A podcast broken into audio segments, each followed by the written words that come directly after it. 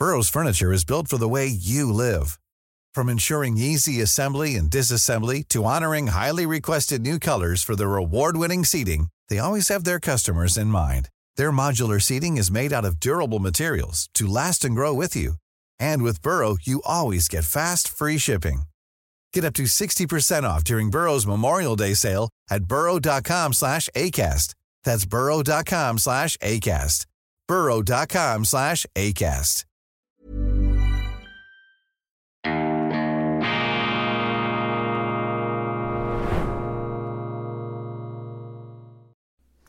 Grüezi miteinander, ganz herzlich willkommen und einen wunderschönen guten Morgen, meine sehr verehrten Damen und Herren, liebe Freunde. Ich begrüße Sie nach einer äußerst ereignisreichen Woche zur Vorschau auf die neue E-Paper-Ausgabe für Deutschland, Nummer 47 vom 25. November 2023. Und ich freue mich, dass Sie dabei sind. Heute ist der 25. November 2023, ein tief verschneiter Samstag hier in den den Schweizer Bergen, äh, Wolken verhangen, eine winterliche Zauberlandschaft, allerdings noch etwas im Schneegestöber verborgen und noch nicht enthüllt in ihrer vollen majestätischen Pracht. Die Schweiz bietet ja hier sehr schöne Ansichten, gerade äh, im Bündnerland, aber auch in den äh, Berner Bergen, eigentlich überall, Wallis, Matterhorn. Wir haben sie ja kürzlich auch dorthin ähm, entführt in diese Gefilde. Nun, meine Damen und Herren, Bevor ich einsteige ähm, mit der aktuellen Ausgabe für äh, Deutschland, zwei Hinweise. Erstens, Viktor Orban in Zürich, ein aus meiner Sicht wirklich gelungener Anlass, der den Leuten die Möglichkeit gegeben hat, sich ein eigenes Bild zu machen über diesen oft beschriebenen und wie ich meine oft mit Zerrbildern beschriebenen Politiker, der ähm, Substanz hat, der auch Charme, Humor hat und der mit einer sehr gehaltvollen Rede die Zuschauer beeindrucken konnte in Zürich im Dolder. Ganz herzlichen Dank äh, auch Ihnen, wenn Sie dabei gewesen sind, sei es physisch oder aber über unsere Direktschaltung, über unseren Livestream. Zweitens, Roman Zeller hat Gabriele Krone-Schmalz interviewt, die große Russland-Expertin, die heute übrigens in Deutschland an einer Kundgebung auf tritt. Wenn Sie da nicht dabei sein können, dann schauen Sie sich das Interview von Roman Zeller mit Gabriele Krone-Schmalz auf unserer digitalen Weltwoche an, Weltwoche Schweiz oder Weltwoche Deutschland in den Apps, in unserem Livestream, in unserem äh, Nachrichtenstrom, auf der Perlenkette der äh, Weltwoche Publizistik sozusagen im Internet jetzt abrufbar. Die neue Ausgabe Ruf der Wildnis kann CDU-Chef Merz das Berliner Ampelchaos aufräumen. Fragezeichen, ja, es gibt nicht wenige, die da ihre Zweifel haben, die mehr erwartet haben, mehr oppositionelle Kraft, mehr oppositionelles Feuer, aber angesichts der real existierenden Schwäche der Ampelregierung scheint, könnte vieles darauf hindeuten, dass er dann tatsächlich Friedrich Merz ähm, Nachfolger Kanzler werden könnte anstelle von Olaf Scholz, der jetzt äh, mit etwelcher Mühe versucht, seinen Laden, der ja sturmreif geschossen wird, immer wieder, jetzt gerade vom Verfassungsrichtern, äh, diesen Laden einigermaßen zusammenzuhalten. Wir werden sehen, kann CDU-Chef Friedrich Merz das Berliner Ampelchaos aufräumen. Wolfgang Keudel, der langjährige Journalist der Süddeutschen Zeitung, Korrespondent und dann für die Weltwoche tätig. Wer knackt den Kantcode? Besser denken mit künstlicher Intelligenz. Jürgen Wertheimer und Martin Butz mit einer nicht einfach nur kritischen Auseinandersetzung mit der künstlichen Intelligenz. Ich bin ein großer äh, Befürworter dieses, Instrument, dieses Instruments. Und ich bin immer etwas äh, skeptisch, wenn da kulturpessimistische Abgesänge kommen. Zwei Wochen für die Ewigkeit. Die Regierung Scholz dürfte noch 14 Tage halten. Dann sind die Renten der Minister gesichert. Oliver Stock mit einer maliziösen Recherche. Dann der britische Historiker Andrew Roberts. Napoleon war die berittene Aufklärung. Ridley Scott mit seinem Epos über den Empereur, den ja nicht wenige auch für einen Massenmörder halten, die anderen für einen Helden nach wie vor, eine schillernde, eine faszinierende Gestalt jetzt äh, kolossal auf die Leinwand gebracht mit Joaquin Phoenix als Napoleon Bonaparte und Andrew Roberts, der Napoleon-Biograf, der Brite, der Historiker, der ein respektvolles Bild zeichnet des ähm, Imperators der Franzosen, der das römische Reich unter der Trikolore sozusagen wieder aufleben lassen wollte, er mit seiner Darstellung hier in der Weltwoche. Oscar Lafontaine, gibt es 50 Gerechte in Gaza? Die Weltwoche setzt ja in diesem äh, Krieg ganz bewusst auf zwei Perspektiven. Zum einen die israelische Sicht, dann aber auch die palästinensische Sicht, die wir in dieser Ausgabe ähm, mehrfach vertreten haben, beziehungsweise vor allem auch vertreten haben durch ein Interview, das Pierre Heumann gemacht hat mit einer palästinensischen Arztfamilie, einem Arzt, der einen Großteil seiner Verwandtschaft jetzt schon verloren hat, trotzdem noch auf Frieden mit Israel hofft. Eine grauenhafte ähm, Geschichte. Und es ist da nicht so einfach, für mich, zumindest ist es für mich nicht so einfach, hier einfach eine ganz eindeutige, unklare ähm, moralische Position einzunehmen. Ich glaube eben, dass es sich hier wie bei allen Konflikten um einen Konflikt handelt, bei dem bis zu einem gewissen Grad beide Seiten Recht haben. Wo ich Probleme bekomme und wo ich ähm, sozusagen zurückzucke und auf Abstand gehe, das ist bei den religiösen Fanatikern auf allen Seiten. Bei den Islamisten, da ist natürlich ein ganz großes Stoppzeichen,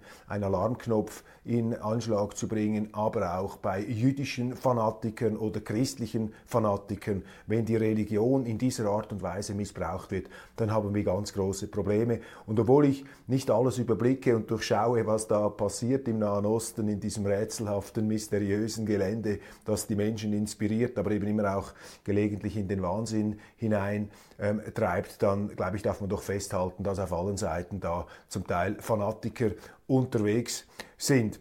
Ich habe gestern Verständnis gezeigt für die Art der Kriegsführung, wenn sie konfrontiert sind mit einem Feind, der tatsächlich Tunnelanlagen unter Spitälern baut, der die zivile Bevölkerung als Schutzschild missbraucht und der auch selber natürlich in seiner Regierung auf totalitäre Methoden setzt. Da kann man natürlich unendlich kritisieren. Auf der anderen Seite steht natürlich auch Israel in der Verantwortung. Der Gazastreifen ist ja für viele Experten ein Freiluftgefängnis, ein riesiges Freiluftgefängnis für zwei Millionen Menschen.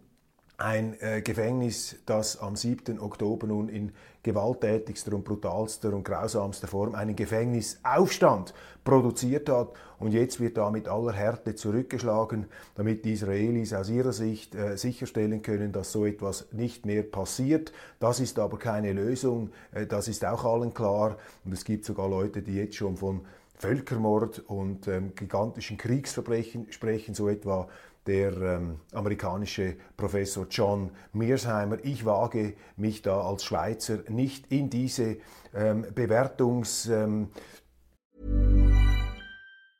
Life is full of awesome what ifs and some not so much, like unexpected medical costs. That's why United Healthcare provides Health Protector Guard fixed indemnity insurance plans to supplement your primary plan and help manage out of pocket costs. Learn more at uh1.com. I'm Sandra, and I'm just the professional your small business was looking for. But you didn't hire me because you didn't use LinkedIn jobs. LinkedIn has professionals you can't find anywhere else, including those who aren't actively looking for a new job but might be open to the perfect role, like me. In a given month, over 70% of LinkedIn users don't visit other leading job sites. So if you're not looking on LinkedIn, you'll miss out on great candidates like Sandra. Start hiring professionals like a professional. Post your free job on linkedin.com/people today.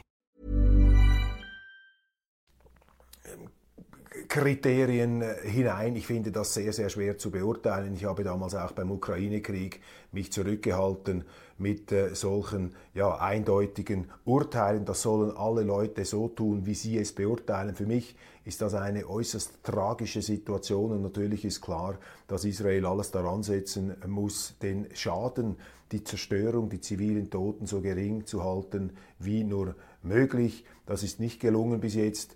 Zumindest ähm, ist das Ausmaß erschreckend und das bedeutet natürlich auch, dass äh, Generationen äh, von neuen äh, Dschihad-Kämpfern und Israel-Hassern da ähm, produziert werden. Hass produziert Hass und Hass können sie nicht wegbomben. Also eine Situation, die sehr, sehr düster ist und die mich persönlich einfach immer wieder an den Punkt bringt, wo ich sage, zum Glück lebe ich in der Schweiz, zum Glück, zum Glück leben wir hier. Wir hatten in Europa auch einmal diese religiösen Kriege, diese Fanatiker, die sich gegenseitig umgebracht haben. Wir sollen uns da überhaupt nicht auf ein Podest stellen, denn ähm, was das äh, christliche Bekenntnis, der christliche Glauben im Missbrauch was da alles durch unsere Fanatiker an Opfern, an Leid, an Verwüstung, an Toten produziert wurde, diese Leichenberge, ich weiß nicht, ob die aufgewogen werden durch das, was im Nahen Osten passiert. Also immer schön bescheiden bleiben, das ist meine Devise und vor allem natürlich alles daran setzen, dass wir diesen religiösen Fanatismus nicht durch eine falsche Migrationspolitik zu uns nach Europa, in die Schweiz oder nach Deutschland holen. Zum Teil ist das ja bereits der Fall, wenn wir sehen, dass in Essen ein Kalifat ausgerufen wird. Das ist unglaublich und das ist ein kolossales, meine Damen und Herren, ein kolossales Versagen der Politiker. Oskar Lafontaine, da haben wir auf jeden Fall gestartet. Oskar Lafontaine, gibt es 50 Gerechte in Gaza? Er wendet das berühmte biblische Gleichnis von Sodom und Gomorra auf den Gazastreifen an. Damals haben ja die Israelis Israel heißt übrigens streiten mit Gott, hochinteressant. Aber die Israelis, die frühen Israelis, die Ur-Israelis, haben sie gestritten mit Gott und haben sie gesagt, zerstöre dieses Sodom und Gomorra nicht. Wenn es 50 Gerechte gibt, dann kannst du nicht so und so viele umbringen.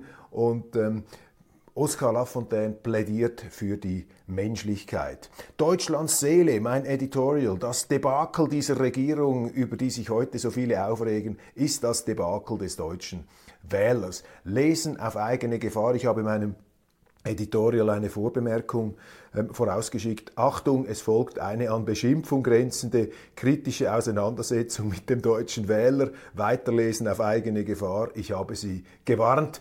Ähm, ich beschäftige mich etwas mit dem Wahlverhalten der Deutschen äh, und zwar auch jener Deutschen, die sich jetzt da eben fürchterlich echauffieren über diese Ampelregierung und ich halte da entsprechend dagegen und sage, das ist der Blick in den Spiegel und diese Ampelregierung, diese Parteien, die machen das, was sie vor vor den letzten Wahlen versprochen haben.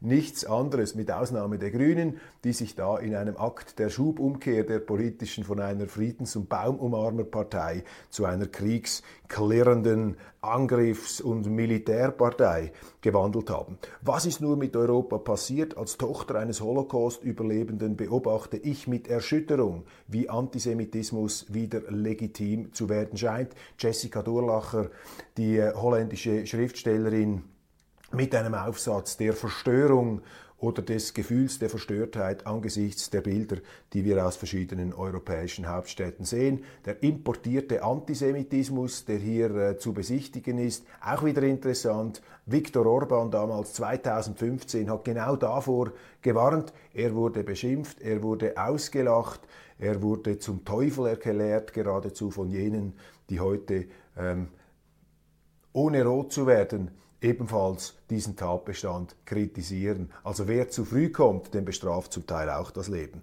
Die russische Sicht, verlorene Illusionen, zehn Jahre Euromaidan, wie radikale Nationalisten die Ukraine in die Katastrophe stürzten. Botschafter Sergei Garmonin, der russische Botschafter in der Schweiz hier mit seiner Beurteilung der äh, ähm, geschichtlichen Dimension des aktuellen Ukraine-Kriegs. Gibt es im Gazastreifen 50 Gerechte? Die Herzen der Menschen erreicht eine Politik nur dann, wenn sie mit allen Opfern leidet.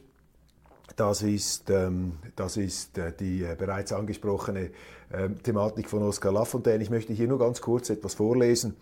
Ähm, als Gott Sodom und Gomorra dem Erdboden gleichmachen wollte, um die Einwohner für ihre Sünden zu bestrafen, sagte Abraham zu ihm, willst du auch den Gerechten mit den, den Ruchlosen töten?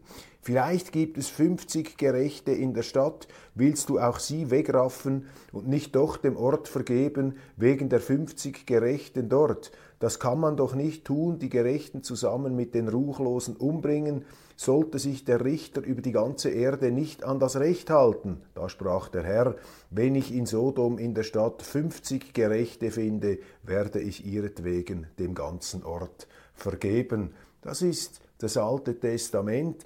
Ich glaube, Oskar Lafontaine trifft hier natürlich rasiermesserscharf einen Punkt, den die Israelis von heute nicht mehr berücksichtigen, beziehungsweise er macht hier sehr klar ähm, die Abweichung der politischen Praxis von der religiösen, von der biblischen Schrift, vom Alten Testament sichtbar. Während wir sprechen, greift Israel erneut an, die Welt schaue tatenlos zu, wie die Palästinenser in Gaza verbluteten, klagt Iseldin Abulaish, der Arzt, hat seine halbe Familie verloren, trotzdem glaubt er an Frieden.